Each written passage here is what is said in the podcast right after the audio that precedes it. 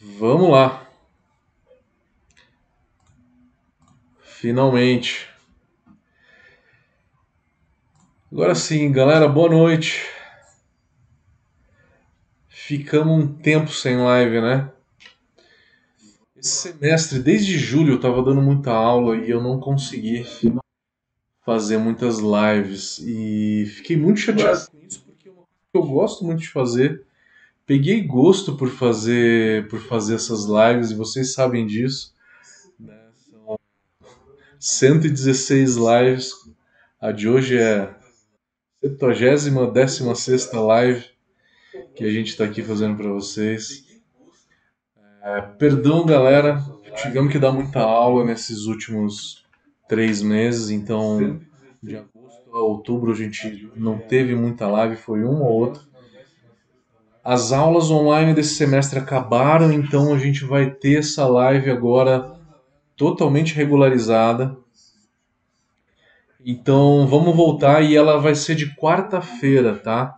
Vai ser de quarta-feira.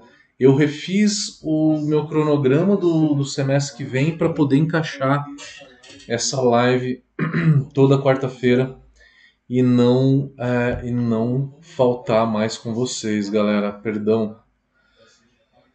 Então, semestre que vem eu vou ter cursos à noite. A gente vai ter curso de sommelier online, vamos ter o tecnologia online, vamos ter gestão cervejeira, vamos ter o mês de fevereiro cheio de palestras. São mini, mini cursos de, de três horas, onde que a gente vai é, tratar de diversos assuntos. Tá uma galera bem legal que vai dar essas palestras para gente. Então eu fiz toda a agenda pensando em não faltar com vocês nas lives mais. E é toda quarta-feira agora. Tá? Toda quarta-feira a gente vai fazer essa live às 8 horas. É isso aí, galera. Então, o tema de hoje é um tema que eu tentei gravar na última live, falar sobre off flavors, só que acabou a minha internet aqui. A internet caiu no meio, não consegui reconectar. Na hora que eu consegui reconectar, eu vi que as transmissões tinham todas sido derrubadas automaticamente. Então vamos falar sobre off flavors. É um assunto que eu não falo muito, Falei algumas coisas de fermentação, mas off flavors tem muito a ver com fermentação, não só com fermentação, mas com contaminação, com insumos, com água. Vamos dar uma pincelada, vamos falar um pouquinho sobre esses assuntos e também deixamos aí completamente aberto para que vocês façam qualquer tipo de pergunta. Tá? Como vocês sabem, pode ser de qualquer outro tema. Eu sempre respondo tudo, então podem perguntar, fiquem à vontade. Galera, então a live agora é de toda é, toda quarta-feira às 8 horas. Por que, que eu escolhi esse tema? Porque a gente também deu um curso de off flavors online. Exatamente, a gente fracionou os flavors e mandou para casa de todo mundo. E aí, né, é, o que, que a gente usou? Acabamos de fazer, fizemos uma, semana passada fizemos a primeira aula, essa semana vamos fazer a segunda aula desse de, do Off Flavor. A gente usa aqui um kit da Dr. Flavor, que é uma empresa da Dr. East. É um kit que eu já dei pelo menos uns 50 cursos com esse kit. Ele é um kit que vem nessas cápsulazinhas, a gente dilui isso daqui em um litro de cerveja. Quem quiser comprar tá no site da, da doctorist.com.br ou coloca no Google que o Google traz pra gente. Ist é levedura em inglês, né? Então a gente fracionou, fizemos aí mais um curso de flavor, o primeiro curso de flavors online uh, que a gente tem no Brasil, a gente conseguiu fracionar e mandar para todo mundo, por isso que foi possível fazer o curso online. Esse kit vem com um guiazinho, né? meio que uma colinha, coisa rápida, falando dos flavors. É, eu vou dar uma pincelada aqui em cima sobre, sobre os principais flavors e o que, que a gente espera, né? como que a gente pode corrigir. Então vai ser uma coisa um pouquinho mais teórica, tá? É, mas aí a gente aproveita e entra em qualquer outro assunto de fermentação também, que é bem interessante falar. E entre outros qualquer, tá? Que vocês queiram. Qual que é o flavor que eu acho que é um dos mais frequentes? Na minha opinião, é o diacetil. O diacetil ele é considerado como o pecado capital da cerveja. Por que o pecado capital? Porque ele é, um, ele é uma flavor muito fácil de acontecer. Ele é muito fácil de acontecer e quando ele acontece, é, ele não é dos mais intensos, né, que deixa a cerveja intragável, Algumas cervejas ele até melhora. Eu lembro uma vez que eu fiz um curso de off flavor e eu não estava achando. Uh, eu sempre usei muito Amistel. Hoje eu uso a Itaipava, porque é uma cerveja, apesar de ser uma cerveja barata, ela é uma cerveja limpa e precisa ser uma cerveja limpa para se usar no off flavor. Eu sempre usei a Mistel, a Mistel também é legal. Uh, usei Devassa, usei Petra, us... hoje eu uso muito Itaipava. Taipava tem me, é, tem me atendido muito bem. Tava falando que poucas vezes eu usei Skol quando eu não achei outra cerveja. A Skol ela já vem com aquele buquê todo de off flavors, né? E qual que é o off flavor da Skol? A Skol é uma cerveja fermentada em alta temperatura. Qual que é o off flavor de alta temperatura, aproveitando? Primeiro deles é o álcool superior. Segundo, é um éster e um fenol desagradável, que é proveniente de uma levedura que fermenta, que tem uma fermentação limpa, neutra, e que aí é, você colocando em alta temperatura, a escola é fermentada entre 18 e 20 graus, uma lager, né? É, ela fica com esse buquê todo de off flavors, né? E ela ficando com esse buquê de off flavors, na hora que você joga o diacetil na Skol, ela melhora. Ao invés de piorar, ela melhora. Como assim, professor, ela melhora? Ela é um pouco solvente, tem aquele cheiro característico que a gente sabe muito bem, né? Se você não sente muito bem esse cheiro, pega uma Skol quente e experimenta, que você vai sentir com maior intensidade todo esse buquê que eu estou falando. Na hora que você joga o diacetil em cima de uma escola, você melhora ela. Então é até difícil às vezes identificar o diacetil na escola. Por isso que a gente não usa. Então a primeira coisa, na hora de realizar um curso desse, a gente tem que escolher a cerveja. E escolher uma cerveja neutra. E aí vai muito preconceito, né? Tem gente que tem preconceito com a, Itaipava por ser uma cerveja mais barata. Fala que dá dor de cabeça, que dá dor de barriga. Dor de cabeça, qualquer cerveja comercial dá. Porque tem antioxidante, que é composto de metabisulfito, metabisulfito à base de enxofre. E o enxofre é mais demorado para o nosso organismo quebrar. Então isso dá dor de cabeça, além do álcool superior, da alta temperatura de fermentação. Essas duas coisas. A Itaipava ela é mais limpa porque ela é fermentada numa temperatura um pouco mais baixa, por volta de 14 graus, que é o limite da W3470. Acima disso ela começa a gerar off flavors, né? É... Enfim, primeira já acabei até falando um pouco aí de fermentação de alta temperatura que acaba gerando off flavors. O diacetil, na verdade, era a minha intenção de falar como o número um, o que mais acontece. Depois, eu acho que fica o papelão.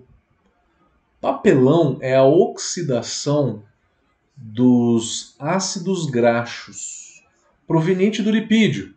O malte tem de 3 a 4% de lipídio.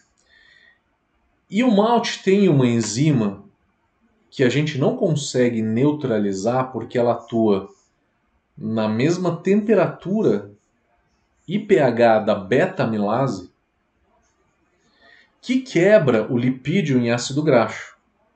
Então, isso é inevitável, quebrar entre lipídio e ácido graxo, porque eu tenho uma enzima que atua na mesma temperatura da beta. Gerei ácido graxo, esse ácido graxo, na hora que eu invasei a cerveja, é, na presença de oxigênio, eu posso vir a ter uma oxidação, então. E o aroma dessa oxidação remete a um aroma de papel molhado, papelão molhado. No aroma, você sente um aroma remetendo a papelão molhado. Na boca, você sente uma certa aspereza. Então, no paladar também tem uma, uma sensação. É uma substância né, que atrapalha a cerveja, eu acho que sim, piora a cerveja, porque tira o frescor de uma lager, por exemplo, mas ela não fica intragável. Todo mundo já tomou cerveja oxidada uma vez, uma não, algumas dezenas de vezes na vida. Depois é uma outra oxidação, eu acho que é o ácido isovalérico, em terceiro lugar. O ácido isovalérico é a oxidação do lúpulo, mais precisamente do alfa-ácido. Na hora que o alfa-ácido, ele, na presença do, do oxigênio, ele vai é, sofrer oxidação, ele se transforma em ácido isovalérico. E aí com isso tem um aroma de queijo, chulé. Ruim também, né? Ruim porque também perde o frescor do lúpulo. Você faz aquela IPA, a IPA tá perfeita, né? Acabou de invasar ela, é, carbonatou, ela tá fantástica. E aí daqui a pouco começa a oxidar e começa a perder esses aromas, a degradar isso tudo. Eu perco o aroma da minha IPA. Que coisa horrível. Eu, a IPA já não está mais no ótimo de ser tomada. Isso começa a acontecer a partir de um mês na garrafa. A mesma coisa do papelão numa lager. A partir de um mês, nessa cerveja engarrafada já começa a acontecer. Eu estou falando de micro cervejaria. Em casa, isso pode acontecer a partir de dois, três meses. É um pouco mais de tempo, tá? Bom, depois a gente tem um flavor. Consultando meu livrinho aqui para não esquecer de nenhum. É, eu acho que um deles vai ser o clorofenol. Clorofenol a gente vê com uma certa frequência. Clorofenol, ele é um fenol à base de cloro, ele é gerado durante a mosturação, não é na fermentação, que é o cloro da água. O cloro da água começa a reagir e aí vai gerar esse clorofenol na cerveja pronta. E o clorofenol, ele tem um sabor muito intenso, um, aroma muito intenso. Um aroma de dentista, de medicinal, né? E na boca ele é muito intenso, tenso, ele fica por um tempo na língua, né? Latejando. Como que se tem o clorofenol? O clorofenol é proveniente do cloro. Tem que usar um filtro de carvão ativado. Alguns cuidados aí. o elemento filtrante ele tem vida útil.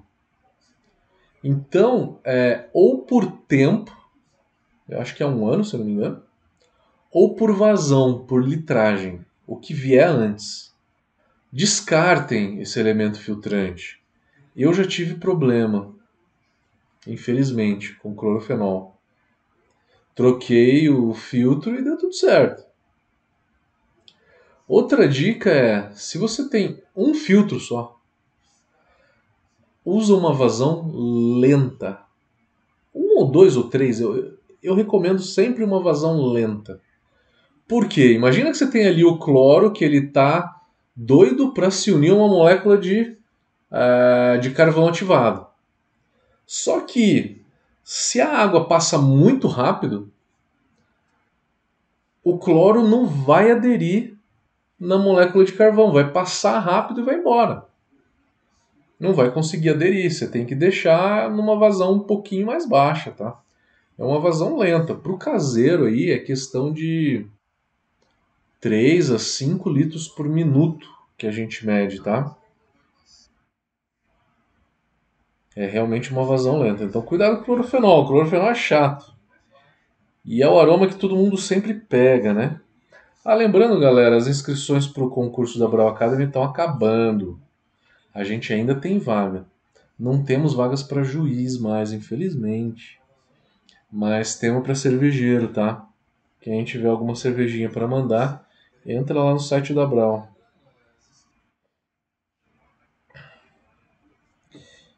Vamos olhar na minha colinha aqui. Ah, o acetaldeído. O acetaldeído é um aroma que às vezes é uma flavor que geralmente acontece na cerveja. Quando? Quando você não espera a fermentação terminar.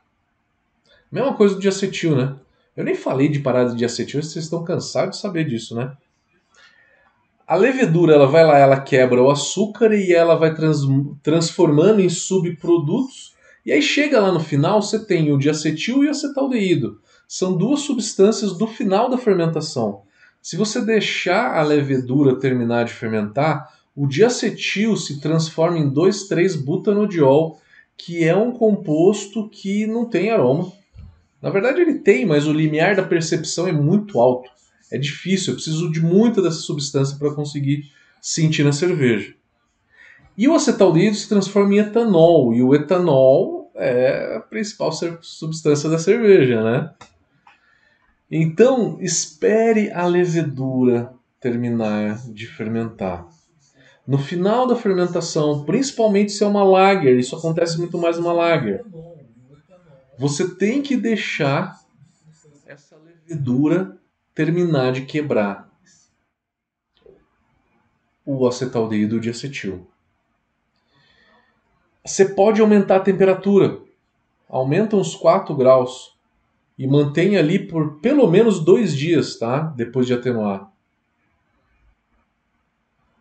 Fundamental numa lager, qualquer cerveja, mas uma lager é mais crítico, é você experimentar a cerveja antes de fazer o cold crash, antes de baixar a temperatura para zero. Identifica se tem diacetil ou acetaldeído ou enxofre. O enxofre ele vai embora porque o enxofre é volátil, simplesmente pela temperatura da cerveja. Ele não é degradado pela levedura, nada disso. Ele é produzido pela levedura em quantidades cavalares.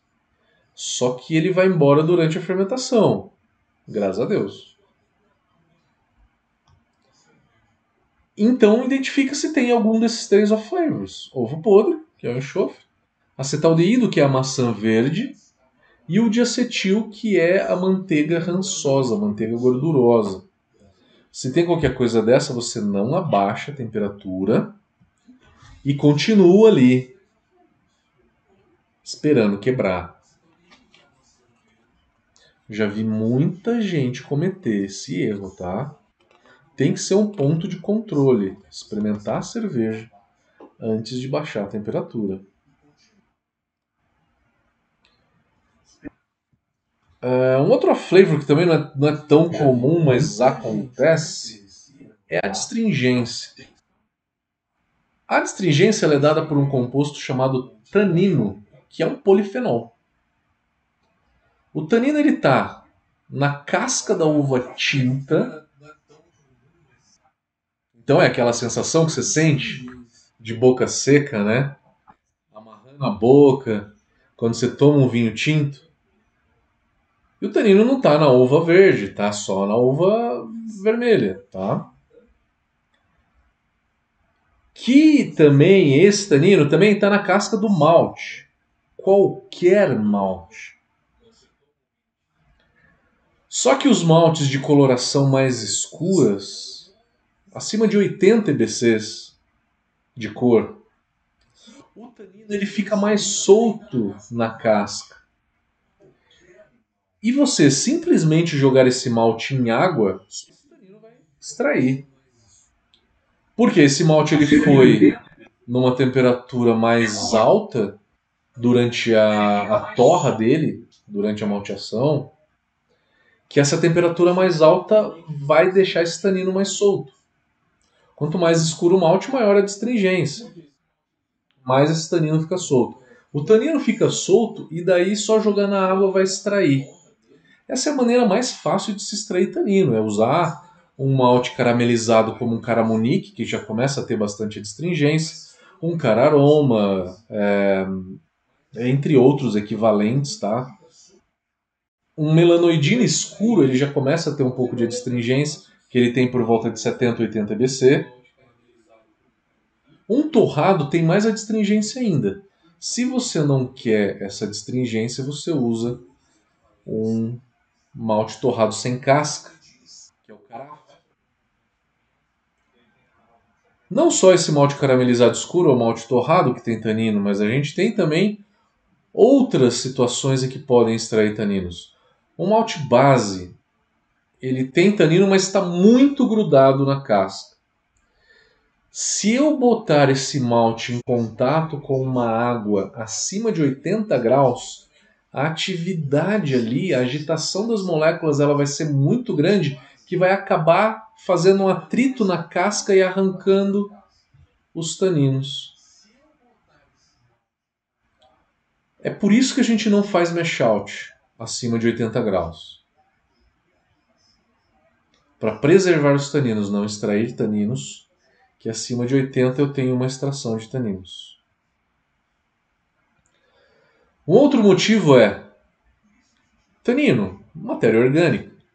Matéria orgânica é extraída com um pH um pouco mais alto. Se eu reduzir o pH da água de lavagem para 5,7, eu não tenho uma extração grande de taninos, porque eu reduzo a solubilidade de taninos. Então o ideal é ficar com o pH da água de lavagem abaixo de 5,7. Reduz a solubilidade de taninos, maravilha. Uma outra forma de extrair taninos é usar uma lupulagem muito alta. Quando você faz uma Double IPA, por exemplo, uma New England, você acaba extraindo bastante tanino. Só que é difícil perceber a distringência numa cerveja muito amarga, né? Convenhamos.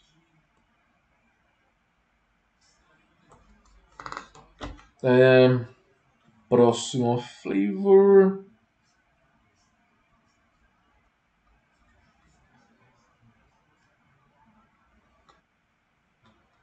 O flavor de acidez. Vamos falar então é, do lactobacillus. O lactobacillus, se for intencional eu jogar um lactobacillus para fazer uma sour, show de bola, vai produzir ácido lático para gente, né? Foi intencional. Mas se tiver uma contaminação, não foi intencional, a cerveja vai ficar ácida também. E aí ele gera uma acidez. O aroma desse dessa contaminação do lactobacillus, da fermentação do lactobacillus, melhor dizendo, é neutro, não tem aroma, você não sente, é um negócio muito sutil que poucas pessoas falam assim: "Ah, tem aroma de fermentação lática". É um olfato muito bem treinado, mas é muito sutil. Na boca, você também sente um sabor um pouco lático mas você sente uma acidez muito intensa. Acidez intensa que faz com que a boca salive e salive bastante.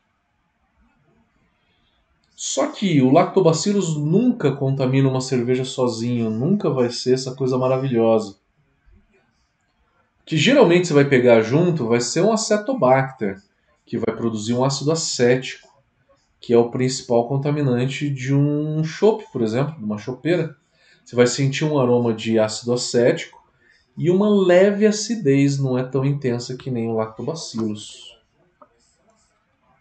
Então são os aromas de contaminação. Falei do isovalérico, eu falei do diacetil. Tem diacetil 1 e tem diacetil 2. O que a gente conhece, o mais intenso, é o diacetil 1, que tem o aroma da manteiga. O diacetil 2 também tem um aroma que remete a manteiga, só que ele também remete a mel.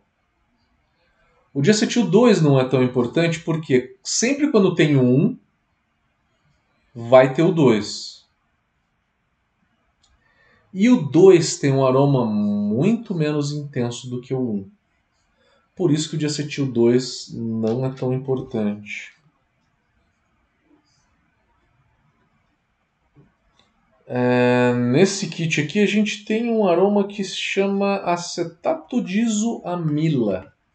Acetato de isoamila é um éster.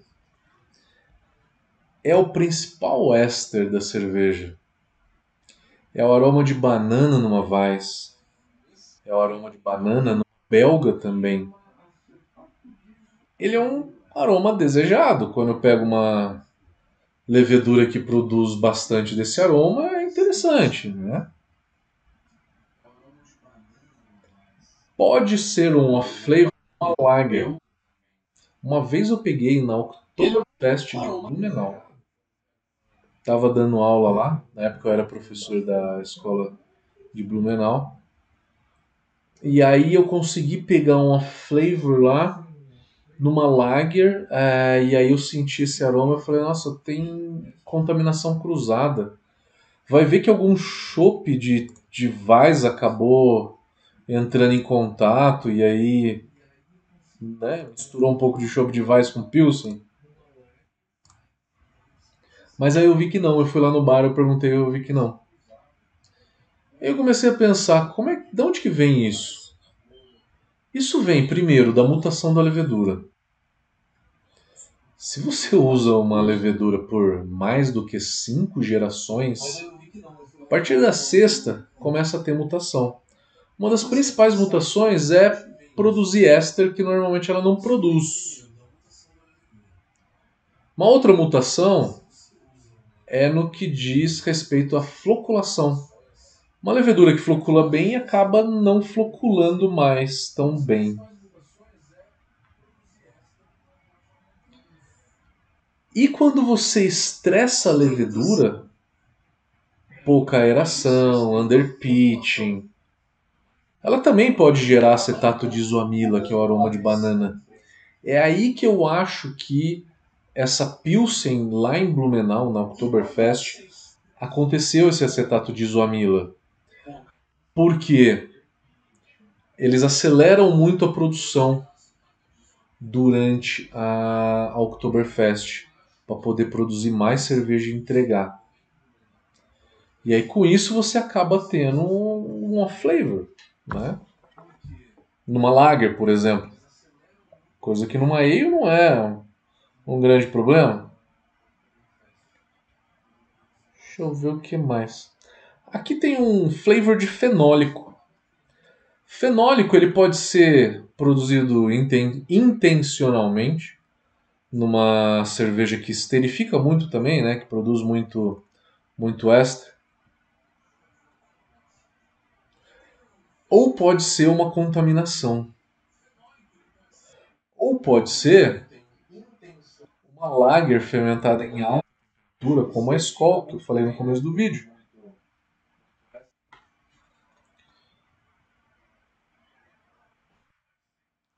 Eu não falei do DMS, porque o DMS não é fácil de achar em cerveja. O DMS ele é muito conhecido, mas não é muito fácil de achar em cerveja, não. O DMS ele vem do quê? DMS ele é um aroma de milho cozido, lata de milho em conserva. O DMS ele está no malte na forma de precursor do DMS. Na hora que você joga esse malte na fervura, o precursor ele se quebra em DMS e homocernina, que é um aroma neutro. Aí esse DMS permanece na fervura e a turbulência da fervura faz com que ele vá embora. Faz com que ele vá embora porque ele é um composto volátil. O nome dele se chama dimetilsulfito. Todos os compostos de enxofre são um pouco voláteis, tá? O DMS é um deles e você consegue tirar depois da cerveja borbulhando CO2 dentro do fermentador. O H2S também é volátil, que é o ovo podre. Também consegue borbulhando CO2 dentro do fermentador. Eu falei da parada de diacetil, vocês devem estar tá imaginando assim, minha cerveja tá, invas... tá, tá no final da maturação, já baixei para zero. E aí eu percebi que ela tem diacetil. O que, que eu faço? Você pode levantar a temperatura e esperar quebrar todo esse diacetil, tá? Tanto o diacetil como o acetaldeído. O enxofre é só borbulhar CO2. São poucos off flavors que você consegue é, melhorar. Não são muitos, tá? Que você consegue corrigir depois. É, vamos lá. Tem mais um flavor aqui chamado de sulfítico. O sulfítico é o SO3, que é um aroma de pólvora queimada. Ele é volátil, mas ele não é muito volátil. Ele não é tão volátil que nem o H2S. Ele vai gerar muito mais pra, pelo estresse de levedura. Quando você tem esse aroma de fósforo queimado, que é o sulfítico, você não consegue tirar facilmente.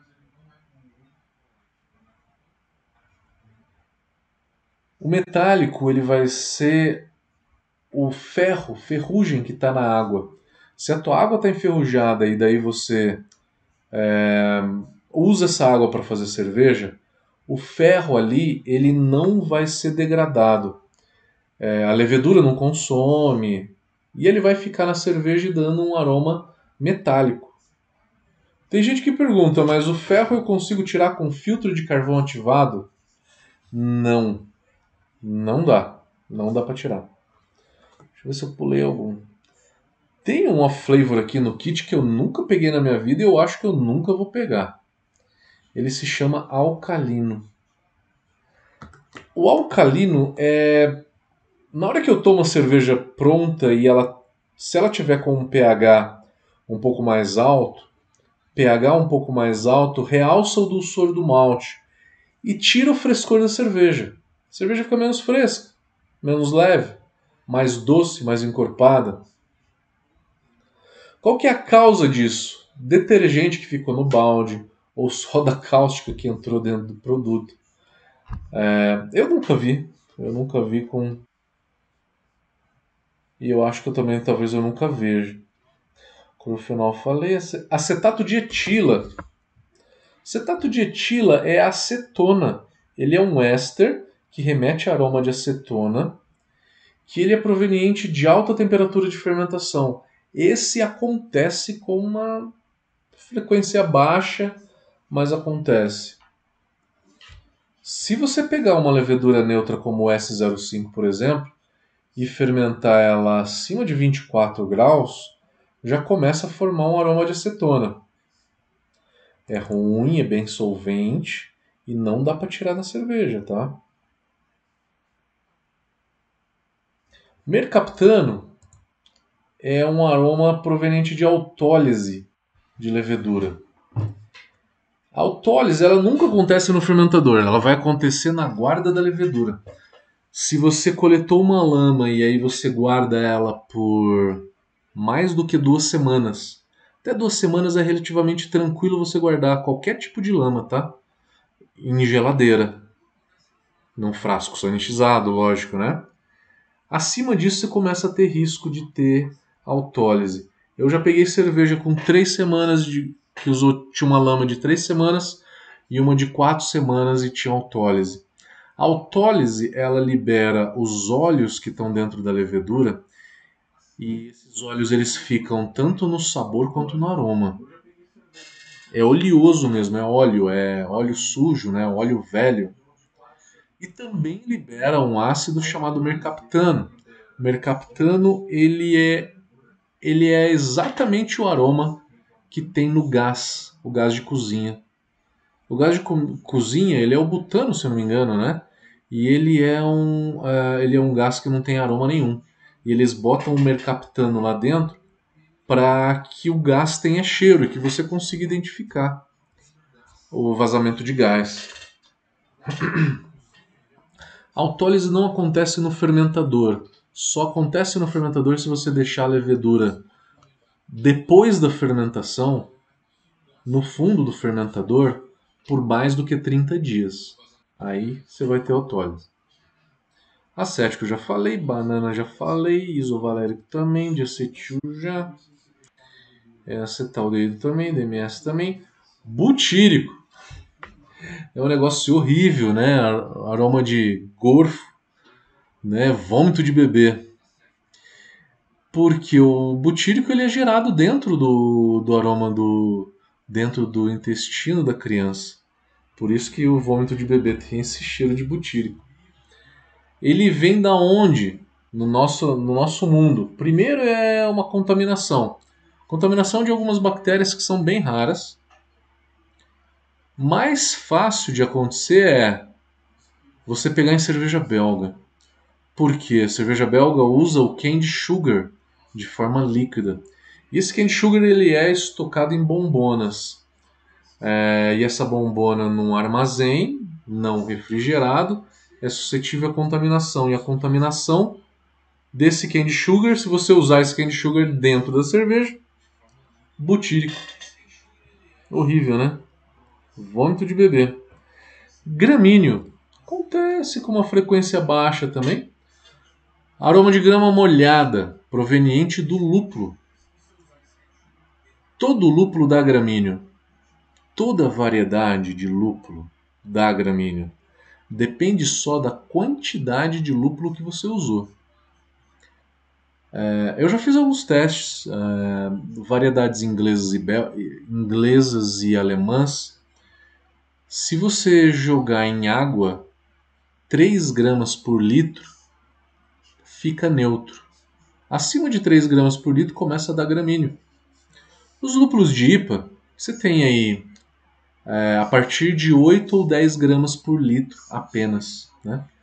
É, o Galaxy vai ser por volta de 10 gramas por litro, é, o Amarilo por volta de 8, Idaho 8, 5, 5 12, é, Soriaki 8 gramas, é, Mosaic vai ser por volta de 12 e o Citra 15 gramas por litro você não tem o gramíneo tão facilmente, tá? Então, o gramíneo é, é uma história em que a gente tem que, é, tem que entender um pouco melhor. As pessoas não entendem muito bem como é que acontece o gramíneo. Todo, toda a variedade dá gramíneo, só que algumas variedades têm menos as substâncias que dão o gramíneo, né? Que é muito dessa parte vegetal do lúpulo e tem uma substância específica chamada de cis-3-hexanol, que é a substância que dá o gramíneo. E algumas variedades têm mais, outras têm menos.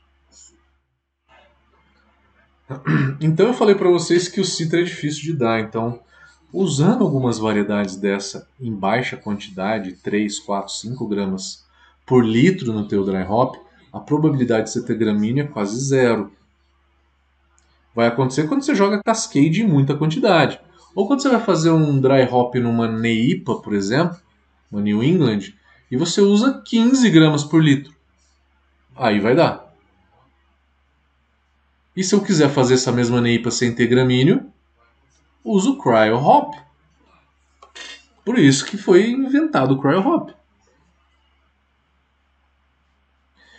Gramíneo eu falei, tem um éster aqui também no kit que eu acho que vocês nunca vão ter, eu nunca peguei também. Butirato de etila. Ele é um aroma de salada de fruta, abacaxi, mamão. Ele é um éster que geralmente não é formado pela levedura, não é desagradável, é um aroma legal, que eu acho interessante. E ele é dado por estresse de levedura, baixa oxigenação, é, underpitching, levedura estressada, levedura velha, guardada por muito tempo. Deixa eu ver se tem mais alguma coisa aqui. É, baunilha. Baunilha não é um off-flavor. Baunilha é você joga baunilha dentro da cerveja. Em forma de fava, em forma de essência. Ou usam uma madeira como um carvalho americano que remete a coco e baunilha.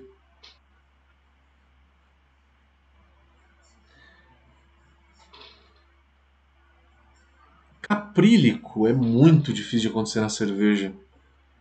É, isso gera pela a cerveja, pela levedura quando ela está guardada por muito tempo. E aí você tem caprílico. Gente, eu falei então dos off flavors do kit avançado, né, da da Doctorist, que é o que a gente usa para fazer. Não fazendo propaganda, mas é, é o melhor kit nacional que a gente tem e no melhor custo-benefício hoje, não dá para pegar nada importado mais, né? É, podem usar à vontade. Eu já fiz mais de 50 cursos de off flavor com esse kit já para mais de 50, eu não consigo contar. Foram bastante. Vamos dar uma olhada nas perguntas? Vamos lá para o Instagram. Vamos ver quem está no Instagram. Meu primo Fabrício tá por aí, Fabricião. Beleza? Tranquilo, mano. Final de semana eu tô aí pra gente tomar uma cerveja, Fabricião. Meu amigo Batista de Campinas também está por aqui. Hum... Hop Cervejaria está perguntando: na questão do concurso, quais parâmetros para identificar a intensidade da cerveja no rótulo? É, meu querido, eu não sei se eu entendi sua pergunta. Entre em contato com a gente, é, entra lá no site da Brau Academy é, e fala comigo, entra em contato pelo WhatsApp, tá? Se você já tem meu WhatsApp direto, é, me escreve e me, me detalha um pouco mais da tua pergunta que eu não consegui entender.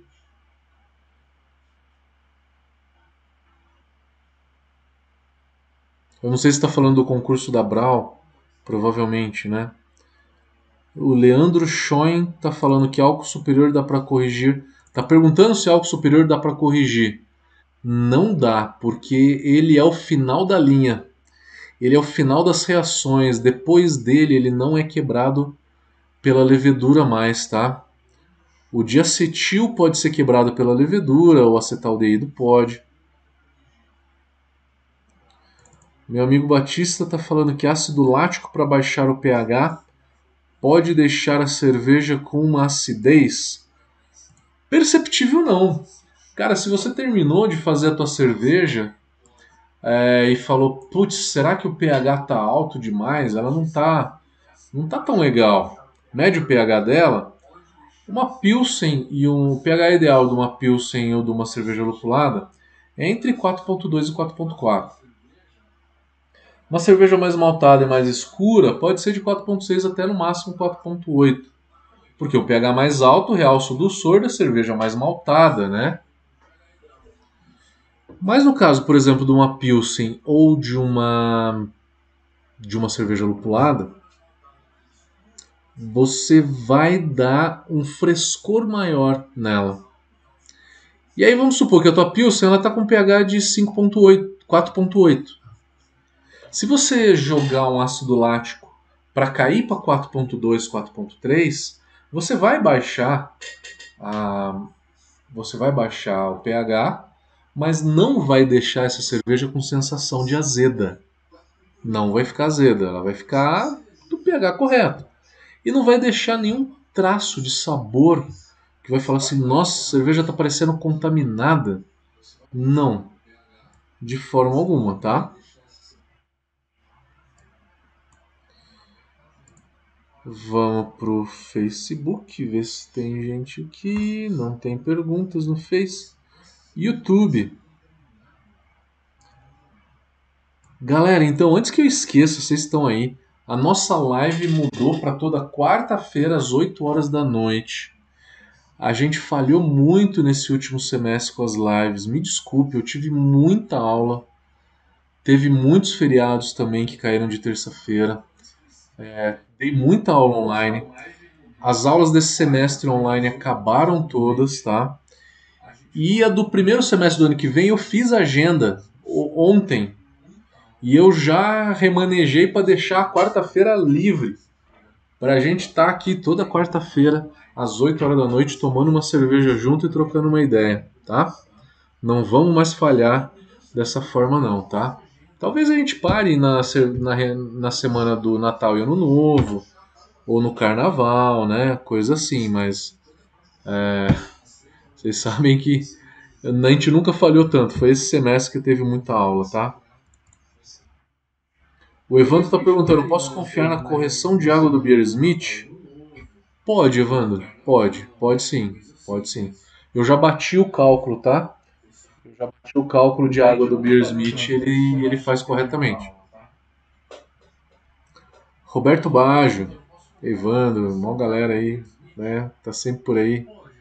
O Evandro perguntando também: recuperei uma levedura que era de segunda geração só que deixei o recipiente fechado e a levedura ficou sob pressão. Aí deu o acetaldeído. Não consegui tirar nem mandando CO2 por baixo. Ele falou que ele tem um fermentador cônico. Ele falou, deixa eu ler de novo para ver se eu entendi. A levedura, ele usou uma levedura de segunda geração e aí ficou sob pressão a pressão não não prejudica a fermentação, só vai prejudicar acima de 2 kg de pressão, tá? 2 para 3, tá? Se deu acetaldeído, é só prolongar que ele sai. Tá? Não é a pressão que gerou o acetaldeído. Você prolonga e ele sai, e ele vai embora. Era uma Session IPA. É só prolongar. Você tem que to tomar a cerveja antes de baixar para zero. Se tem esse tal dedo de acetil, prolonga, prolonga, não baixa para zero. Fábio perguntando, a oxidação, oxidação a quente pode acontecer? Quando ocorre? Eu não sei se eu entendi sua pergunta, mas tem um termo chamado de oxidação da parte quente. Hot side aeration, né? A aeração da parte quente. O que, que é a parte quente que eles falam? Da mostura até a fervura. É quando a gente tem a cerveja numa temperatura um pouco mais alta. Nessas temperaturas mais altas, o oxigênio não se solubiliza. E eu tenho uma oxidação superficial.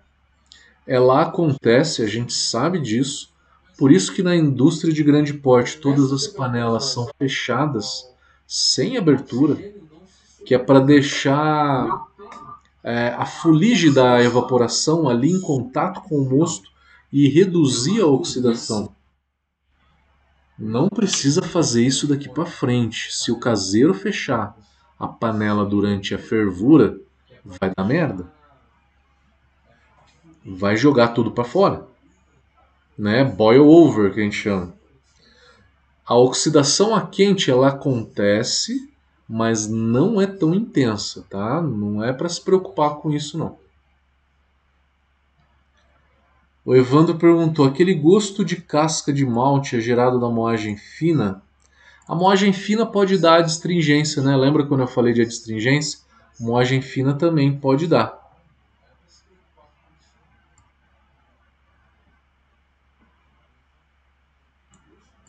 Eu não entendi o que, que você falou de famosa tombada na panela. É quando você transfere da mostura para para clarificação? O Diego está perguntando off flavors, gosto de cano de plástico. Eu já peguei algumas cervejas que, que tem sabor de plástico proveniente do próprio plástico. na minha opinião, se a, o off-flavor da Skol, por exemplo, ele remete a plástico. Se você pegar o aroma de uma, de uma cerveja comercial fermentada em alta temperatura, são elas Ambev, de forma geral, é, entre outras cervejas mais baratas, local, samba. Mas tem muita cerveja barata muito neutra, tá? como Bavária, Skin, Itaipava, Conte. são cervejas neutras, que são fermentadas em temperatura mais baixa. A alta temperatura de fermentação dessas cervejas é, produz um fenol que ele é meio fedido, que não é um fenol gostoso, que na minha opinião remete a plástico. É, e aí, Diego, eu não sei a respeito de que tipo de aroma de plástico você está falando. É proveniente de fermentação? É alguma coisa assim? O Evandro perguntando: deixei mais de uma semana na parada de diacetil provando e não saiu acetaldeído. Evandro, eu queria muito poder provar essa cerveja, porque em uma semana em temperatura de parada de diacetil, o acetaldeído vai embora, não tem como ficar. Eu queria poder ter experimentado essa cerveja contigo para saber o que, que é esse aroma. Não sei se é de alguma contaminação, se é de alguma é, gramíneo, não sei o que, que, poderia ser. É uma Session IPA, né? Eu não consigo te dizer. Eu só te digo que é muito difícil ter. Se você prolonga, prolonga, prolonga, em uma semana vai sair o acetaldeído. O Evandro falou que pressurizou o fermentador dele. É, a pressão não gera o diacetil, não impede a levedura quebrar o diacetil depois, né? Não foi a pressão, tá? Não foi a pressão. Primeiro, então eu precisaria provar a tua cerveja para ver se é acetaldeído.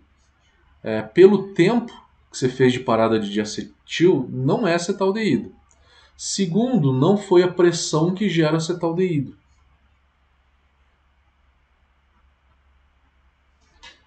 Vitor Donô, como é que tá, meu querido?